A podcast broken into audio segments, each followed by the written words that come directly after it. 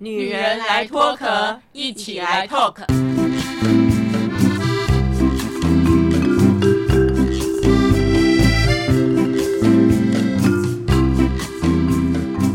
女人的一生中，在每个阶段都有不同的课题与挑战。让我们脱下外在的保护壳，探索内心与自我 talk。各位听众朋友，晚安！非常欢迎您来收听我们《女人来脱壳》啊。今天呢，我们的话题要聊什么？就是在各种关系当中，目前让你最困扰或者解决不了，不知该如何是好哦。那我觉得我们人生活在这个世界上哦，你离开不了各种关系耶。很多人常说啊，我一个人独居算了，就没有各种关系。可是当你独居，你一个人会不会觉得我跟我自己的关系到底要怎么样？很多人常常是对自己有很多的埋怨，对自己有很多的不满，他不知道诶，然后把这些不满埋怨哦，就发泄在别人身上哦。所以，我们今天要谈的就是在日常生活当中，我们各种关系当中，怎么样让你困扰？我们要如何去面对它呢？今天我们持续我们四个女人呢。丁丁、慧仪、左拉跟阿桃来聊天了。首先呢，我们要先来跟慧仪聊聊天了，因为目前让慧仪最困扰的就是跟妈妈之间的问题哦。就像丁丁也是诶，我妈妈在几年前过世哦。我妈妈在过世之前呢，我谈到任何跟我妈妈有关的事哦。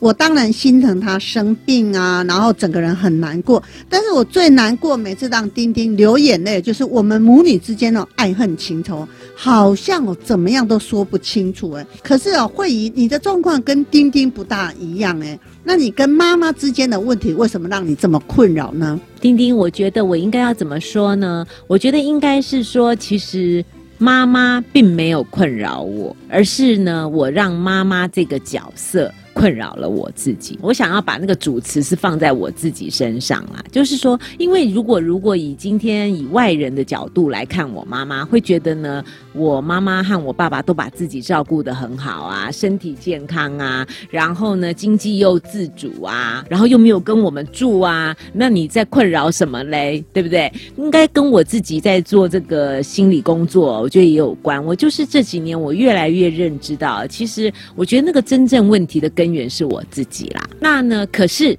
他确实确实有对我的生活上呢，有造成一些一些。我我能我应该讲说，我常常跟我妈在互动的过程中哦，常常内心会有很多的 OS。不是说他真的给我了什么困扰，就是我很多 OS。就像呢，那天我妈妈呢就跟我讲说，呃，叫我帮她买高铁票，因为她要去南部这样。那我就说好啊，我就问她啦，呃，日期啊、时间呐，要怎么样，就是问她一些订票应该要有的资讯嘛。然后她就告诉我，我就说好，我会做。结果呢，那当天因为那已经是晚上了嘛，然后第二天呢，我又一整天都在工作。然后，可是实际上啊，丁丁，我妈妈一交代我，我在那个当下，其实我就有打开电脑，我就已经帮她订好了。只是因为订好了以后呢，已经超过我妈妈的睡眠时间，所以我就没有回报她。然后第二天呢，我又工作一整天。然后等到到了晚上的时候呢，我就接到她的电话，然后她就很不高兴的说：“我昨天交代你的事情，你有你有帮我订票吗？”我说：“当然有啊。”她说：“那可是你没有告诉我啊。”那我就跟她说。我说对，我没有告诉你。可是第一个是你交代了，我就一定会做。第二个票买了以后是两个多礼拜以后你才要做啊。我今天晚上或是明天跟你讲，这样来不及了嘛？哇！我就用这种语气哦，我妈非常的不开心。她说：“你看看你现在这个态度。”当场就翻脸。对，然后你知道吗？我我那个时候就会觉得说，其实我我我的感觉是觉得说，我只是觉得他为什么要用这种态度？我就是他，我我有一种心结，就是我觉得我妈妈对我就是不够信任。你交代了，我就是会做啊，对不对？然后就是一副觉得我没有跟他回报，就是没有做。我我后来也发现，我是一个不喜欢别人这样阿塞我工作，可是我觉得她是我妈，她已经阿塞我这个工作了，我就做了。可是呢，她又要又要控制我、掌控我，说我什么时候要回报，然后什么时候那样。哎，我真的是满心的不自在，因为在我的内心里面，我就觉得我都做啦，我只是晚一点回报你不行吗？而且呢，你如果相信我，我就是做了嘛。那你你现在是不相信我做了，还是觉得我做不好？然后，可是他的想法不是这样。第一个，他的想法就是你没有回报我；第二个想法就是，那你就好好讲就好啦，你干嘛态度这样？那我就觉得我态度没有怎么样啊，是你来质疑我啊。所以，我们两个人就会常常哦，在这样子，好像其实根本就没有什么事，可是就会这样。然后到最后呢，我就会跟他讲说：好啦好啦，反正你就是记得我已经帮你订好票。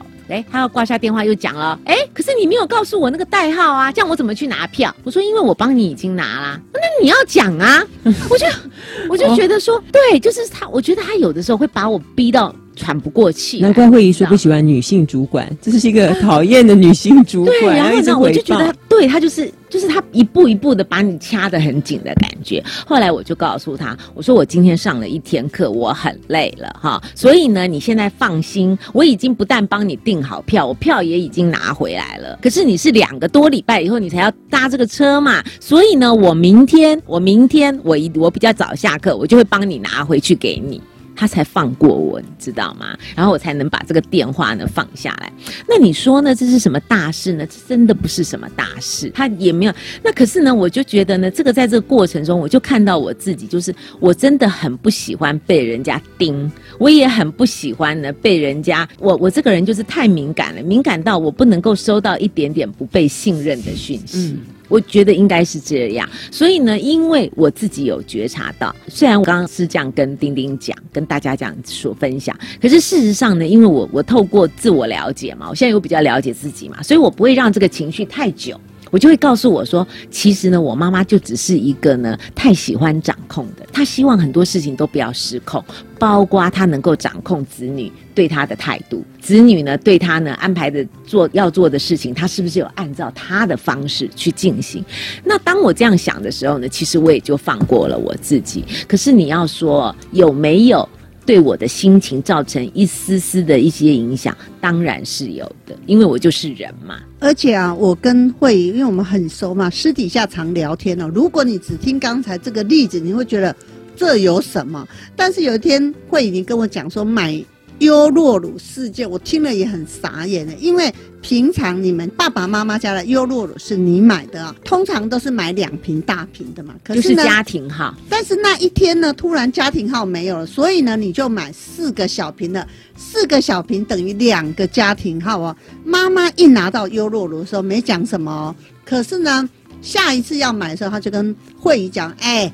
你下次不要再给我乱买哦！你要就买两个家庭号就好。你知道这种小事说大不大，说小不小，但是如果天天出现、天天上演的时候，我们做子女会不会俩公啊？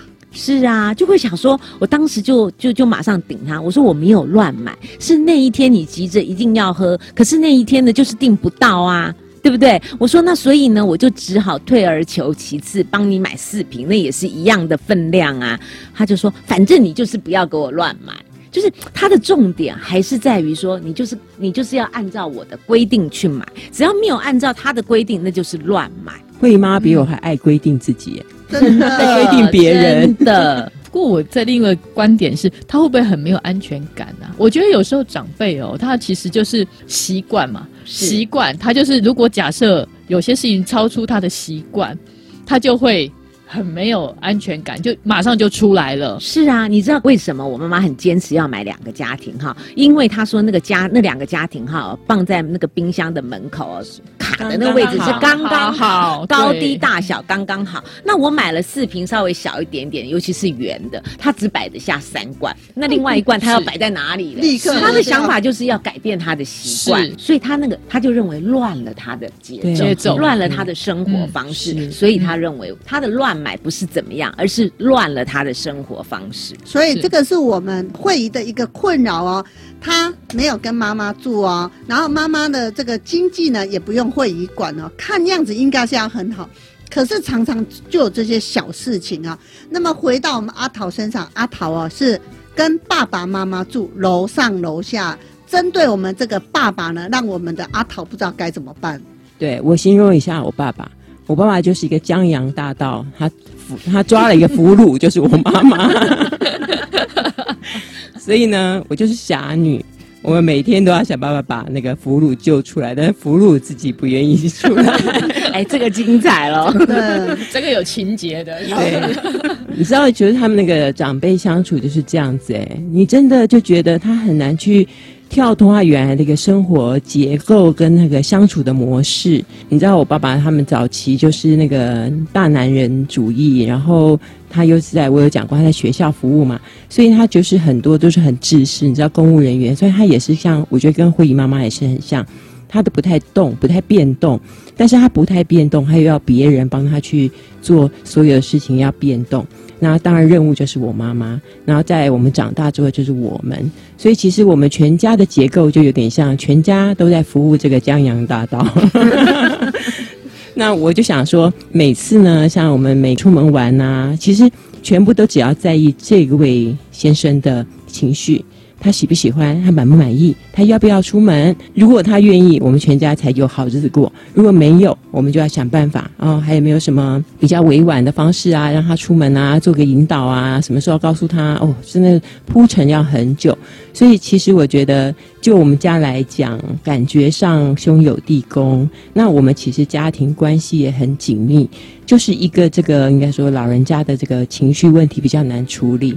那妈妈就比较比比较可怜，我有讲过前几期节目有讲过，妈妈又是一个这么让我很疼爱跟很喜欢的妈妈，你就会觉得很心疼她为什么要在这样的环境结构下生活。所以现在老了嘛，哈，那爸爸的状况就当然身体啊，还有那个脑力越来越不行，所以就是更还灯。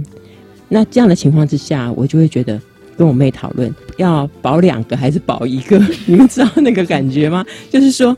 如果这个人不要出去，我们因为他全家都困在那里，到底是不是好方法？还是就是让他们都各自有一些活动，然后我们就是做一个很好的分配跟处理。那因为我们家就比较好，大家的关系不错，所以其实我们都可以分工。哎，我在家里也在做活动企划，你知道，就是都会分工。比如说，呃，一一个礼拜几天，那谁去呃谁去在什么时候做什么事情，然后大家去分担一下照顾。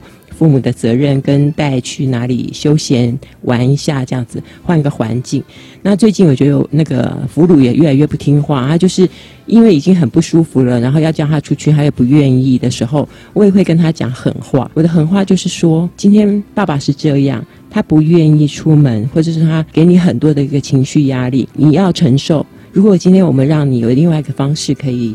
嗯，放松一下，松懈一下。如果我们来安排，都是我们想子女做得到的，那你就接受，你不要自己自愿性的困在那里，然后就觉得对我们不好意思啊，害我们好像还要帮他安排。我说，如果这样，以后我就不救你，我就这样跟他讲，我我们就不救你了。然后他就说，好了，谢谢了。我们就是这样，等于说固定，好可怜，一个礼拜放风个半天，好，然后理由还是我还要铺陈很久，因为妈妈要做复健。她才有自由的时间哦，哦，你知道，他只要一出门，我爸就从头问到尾，就是几点出门啊？啊，什么时候回来啊？才出去二十分钟，哎，爱被瞪来哦，嗯，还没呀，还在坐车啊，哦，然后到，哦哦哦，啊，那还叫顾啊？好，再隔一个小时，哎，怎么还没回来啊？我说爸，那个挂号也要看医，看医生也要等啊，你知道吗？我就在旁边陪伴他，这个问这个妈妈要不要什么时候回来，大概。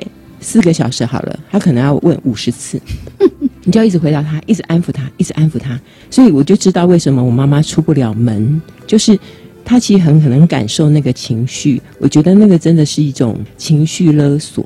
我相信很多老人家，尤其是这种早期父母亲的那个角色是这样的，常常我觉得都是另外一半真的都很可怜。所以呢，刚才哦，阿桃讲到一个重点哦。我们大概是中年子女嘛，所以面对很多年迈的父母亲哦，或者公公婆婆啊、丈人丈母娘啊，这个问题的时候该怎么办呢？你谈到一个关键字，到底是要保一还保二哦？那丁丁有一个朋友是这样，妈妈生病非常多年，你知道生病的人情绪就不好啊，每天爱发脾气哦。然后爸爸反正是爸爸像个小可怜哦，妈妈也不准家里请帮佣，什么都不准呢，就是要他爸爸。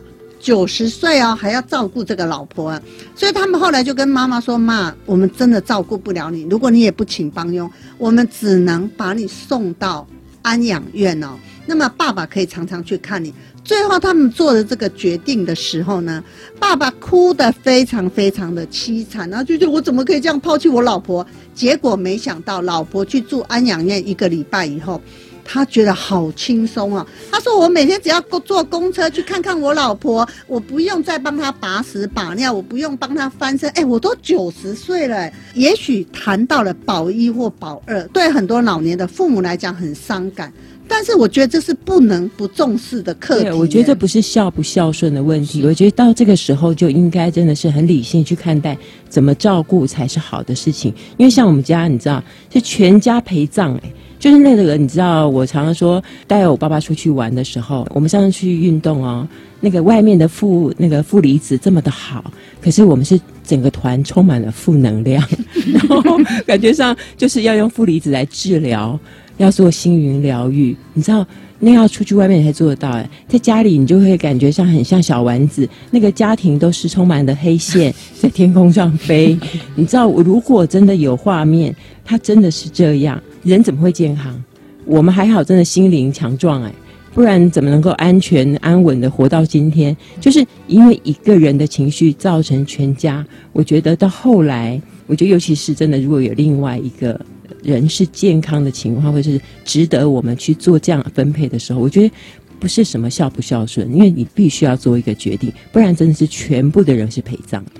所以，我们今天这一集谈到了，也是哦，我们听众朋友大家勾选的，大概跳出来第三名，大家关心的话题就是各种关系当中遇到了这些问题，你该怎么办？刚才我们会议谈到是跟妈妈的状况，妈妈是比较有掌控欲的，就觉得我叫你做什么，你呢赶快去做，闭嘴就对了。那么我们阿桃呢是。面对爸爸这个整个人情绪上上下下，拖妈妈下水哦。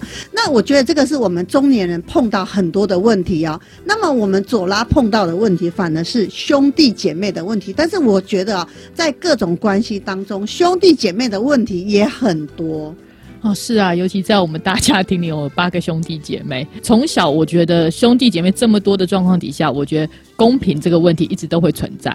爸妈的公平啦，或资源上面的公平啊，小到吃东西的公平这样子。可是其实这个还好啊，对我来说，呃，也习惯，而且自自己可以调试嘛。每个人都有自己的调试能力，也对家里的了解，你就慢慢懂事，知道说啊，怎么样其实是没有所谓的一定的公平，齐头式的公平这样子。可是有对我来看，我觉得成长过程里面，我觉得比较困扰的，也不是说困扰，应该说我其实自己常常会自我挣扎的，哥哥之间哈。如何去做一个比不是被呃兄弟姐妹情谊这个情感上的勒索，或者是说被绑架的感觉啊？我不喜欢这样子，但是可是常常又会出现这样子的情情况。比如说举个例子，像哥他其实是比较自由业的，那当然他有他的理想抱负哈。那但是在这样的状况之下，大家就可以知道，其实会起起伏伏。那当然在呃家里面，大家会觉得呃，当然互相帮助是应该的，这我觉得是人之常情，也是应该的啊。在我们自己的传统里面就是这样子。可是其实久了，你就会觉得。自我怀疑，这样到底是对的吗？到底是在帮他，还是在害他？如果大家都持续这样子的帮助，就会让他觉得，不论碰到下一次碰到这样的状况，还是有人帮啊。所以其实都 OK，都可以解决的。总是要他应该要他自己面对，尤其年龄越来越大了，那难道照顾一个辈子吗？哦，应该也不是这样子。可是如果不协助，在需要的时候没协助到，好像又觉得很没有没有情义耶。这个这个，其实在心里面其实是常常会有这样的 OS。那更何况因为有。姐姐嘛，哈，不同的姐姐，那每个人想法也不一样啊。有的姐姐可能觉得啊，应该要，而且尤其我们家是蛮重男轻女，所以爸爸妈妈以前其实是很在乎照顾哥哥们的哈，也会觉得哎，大家家里姐妹们可以，那当然尽量帮啦，哈，那就看着爸爸妈妈的需求或者他的想法，也觉得啊，那要要不要不要让他们担心嘛？那现在就会想，哎，那到底这样继续对吗？常常会有这样子的问号。那我现在就会觉得，其实好像不太对哦。你实验结果嘛，哈，我用实验精神来看，如果假设持续这么多年状况下，是不是应该不要继续？可是年纪越大，反而又有另外一个声音，就有别人有不同的声音说啊，都这个年纪了，那你要他怎么办？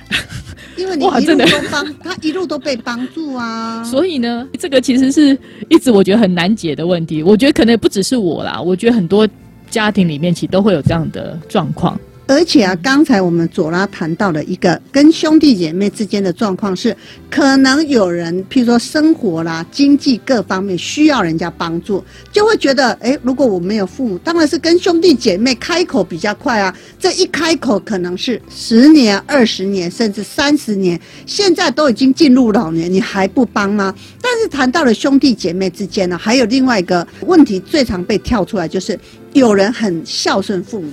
有人就会觉得爸妈过得去，你干嘛做这么多？所以做得多的人就会 complain，你那个为什么你这个都不做？左拉，你的另一半现在碰到这个问题，是，就是都会有这样的状况啊，就是说，这就是经验啊，就是常觉得爸妈真的是自己的，就是兄弟姐妹很即使很多，不管多少个，但是爸妈是自己，因为每个人的孝顺的方式不一样，或者对待的方式不一样，所以他执行的方式也不一样，所以不能用自己的要求去要求不同的兄弟姐妹。哦，那这个状况底下，如果大家可以一起商量，那当然是一件很好的事情。可是，并不是每一个人的标准是一样的。有的人觉得有，他有；但有的觉得，哎，这样就够啦，总不好去要求。我觉得这件事情是一直都存在，所以我才能讲，很难去要求每一个人去用同样的标准去去做同样的事情，太难了。丁丁遇到的问题，目前让我最困扰就是跟伴侣之间相处的问题哦。因为我之前经历过一段婚姻嘛，所以呢，如果我现在这样有个交往的对象哦，你知道我们人就会有一种检讨的心态嘛，就觉得我不要重复过去的一个过错，所以有时候你会变得比较小心翼翼哦。那么如果如果在这个过程好呢，可能大家就可以平和的相处下去哦。但是有时候过程如果不好，我就常常会觉得。怎么会这样？我不是已经很小心翼翼，我不是已经很抱着这个虚心学习的精神了吗？所以有一天我在跟慧仪聊这件事，慧仪说：“丁丁，这个哪有说你谈了几段恋爱，谈了几段婚姻之后呢，能够找出一个固定的答案或者一个模式呢？”是啊，而且丁丁，像刚刚你在讲这个关系的时候啊，我就在想啊，其实你知道吗？如果啊，因为过去的关系，伴侣之间的那个相处的模式啊，然后给你造成了一些你觉得不要重蹈覆辙的这样子的一个阴影的话，我觉得这个本身呢。这个阴影要先拿掉。如果你把这个阴影哦一直放在你身上，当成一个枷锁的话，你在跟新的伴侣在相处的话，你就会很不自在，感觉上就是永远都觉得好像有一个东西在绑住你。那我的慢慢年纪越来越大，我觉得哈，伴要跟伴侣相处，不管是两性啊、同性啊什么，我真的觉得自在很重要。如果不自在哦。这个人再优秀再好，都不是你最适合的伴侣。因为生活就是生活嘛。你如果如果你在生活当中，在相处的过程当中，你都觉得绑手绑脚，你随时都要提醒自己，我有没有犯了什么错啊？我有没有重蹈覆辙啊？如果你时时刻刻都要这样，你真的会把自己逼疯。诶，把你自己逼疯之余呢，你让对方呢也不会好过。那这样子的关系，其实在我看来，这真的不是一个理想的关系。而且刚刚听起来，丁丁这样讲，好。像觉得自己在婚姻前一段婚姻有错，所以不要重蹈覆辙。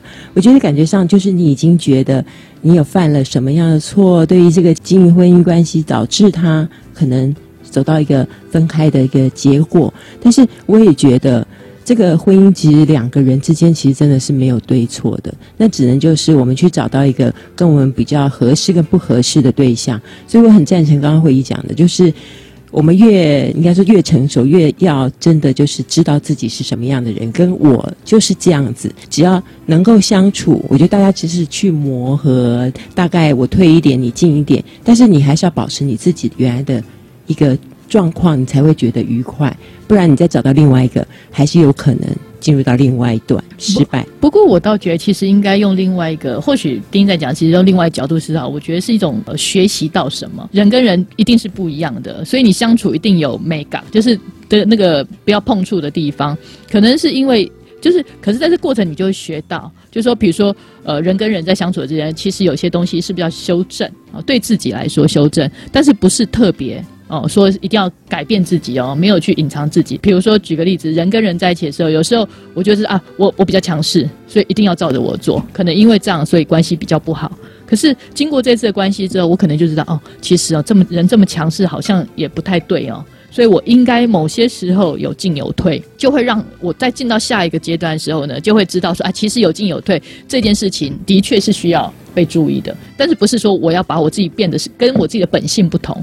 我非常赞同刚刚左拉讲的，不过呢，我我是觉得有的时候很好玩，人与人之间相处，虽然我们都会，大多数人我觉得结束一段感情跟关系，多多少少都会去检讨，只是呢，检讨完了之后，能不能够真的去调整，真的去改正哦？我觉得那才是一个最大的关键。那还有，我觉得人呢，到了一个，当然是说，如果今天年轻了二三十岁，我当然觉得你要尽自己最大的能力。跟可能性去调整嘛。可是如果人过中年呢，我真的有时候觉得不用太。不用太去要求自己，因为已经到了一个年纪了以后，你真的要去调整或者什么，其实会有，我会碰到很多个案，他们会有委屈感。我觉得人呢，如果在这个生命当中，如果开始有了委屈感了以后，那个很多的事情，那个关系哦，就开始变了。那所以我我是认为说，你可以在这个关系的过相处过程中呢，你可以看到一些你自己的状态，然后也可以了解自己在这个过程中啊，有哪一些地。地方呢，可能呢需要调整的，可是哈，知道。跟做到这是两件事，哈。那所以我觉得很重要一个观点就是哦，当人过中年以后，你在找寻一个伴侣的时候，我觉得自在真的很重要，哎，因为那个时候你到了中年以后，你已经抛开了以前过去年轻的时候的一些条件呐，或者是一些哎觉得说这样子好不好啊，对不对啊，什么，已经抛开了很多这些，而是你在跟这个人相处的时候，那个自在度够不够？然后呢，那个彼此呢，在相处的时候，时候你会不会觉得呢？是很多的事情呢都很自然而然，因为当很多东西很自然而然、很自在的时候，左拉，你相信吗？连调整呢，连改变也会变得很自然。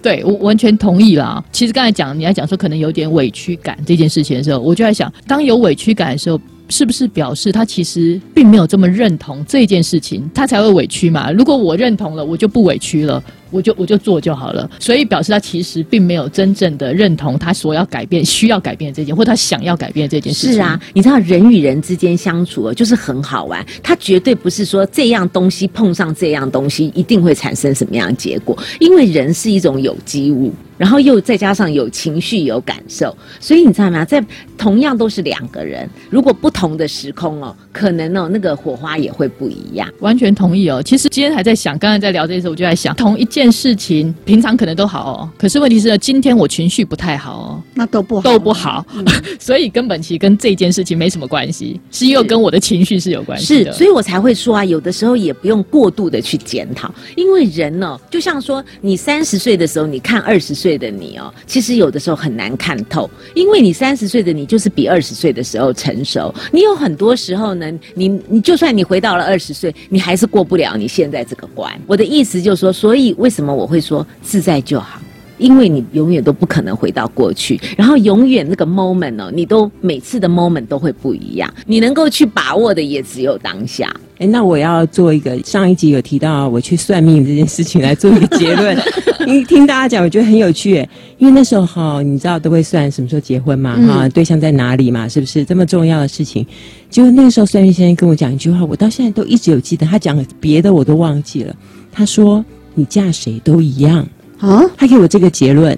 那那个时候年轻的我听起来是，我不用特别挑，反正时间到了就就是了。我也不能说我那个时候我先生都我随便乱挑的，然后反正就没有特别。我那时候觉得对，没有什么特别。为我当然也没有说对于我的对象我有太多太多那种形象，我这个人是这样。但是现在听大家讲，我觉得这个算命先生讲的话好有智慧。就是我嫁谁都一样，重点是在我，就是我的心境是什么。因为，我要做我自己，不管嫁谁，我都可能很幸福。那如果我自己的心境不好，我今天嫁了任何一个，即使条件再好的人，我都不见得会得到幸福。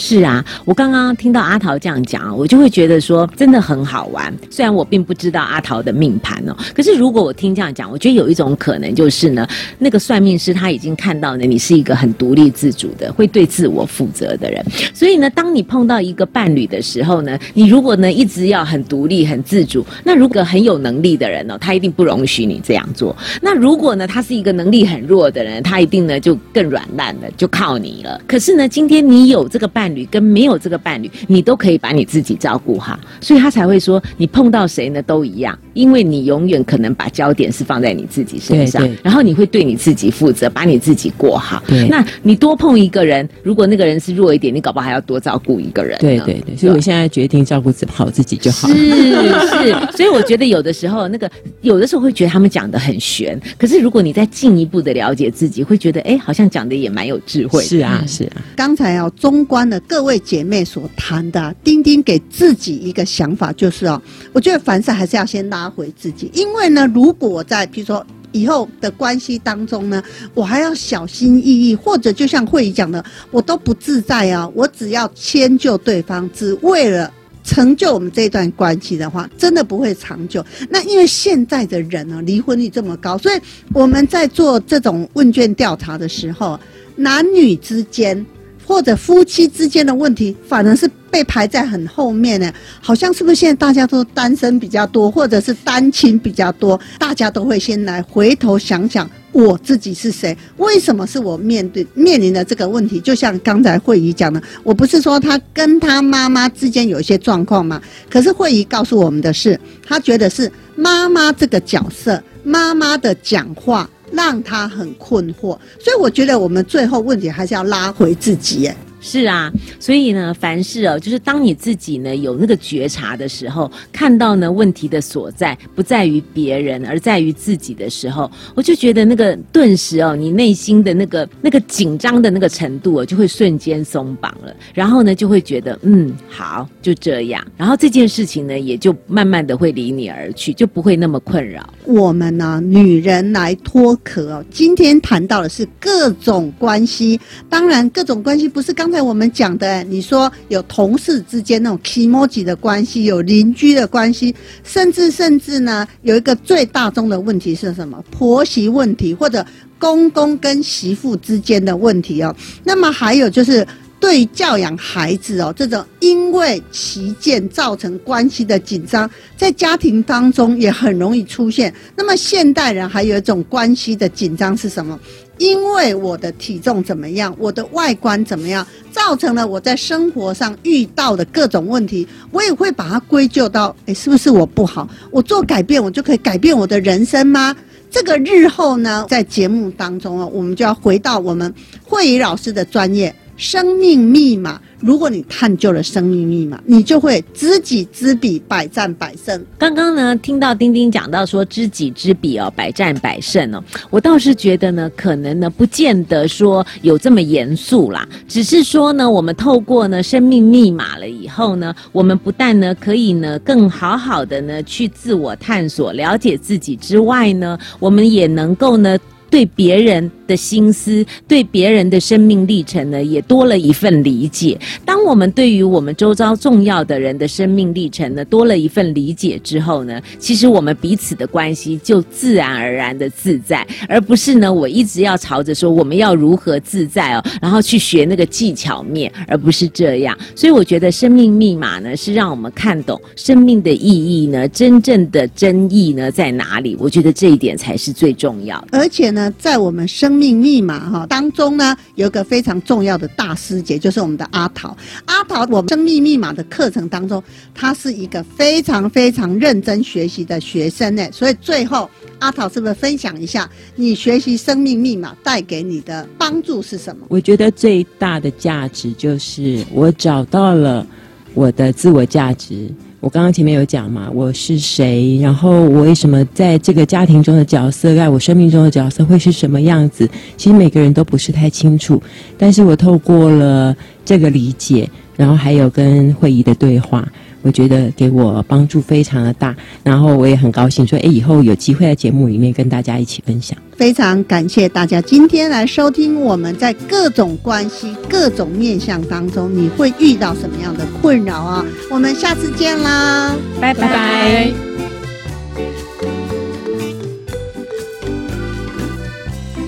女人来脱壳，每周二晚上六点半跟您一起来透壳。如果你喜欢我们的节目，欢迎帮我们订阅加五星好评哦，并分享给你身边的朋友一起来收听啊、女人来脱壳，我们下礼拜见喽，拜拜。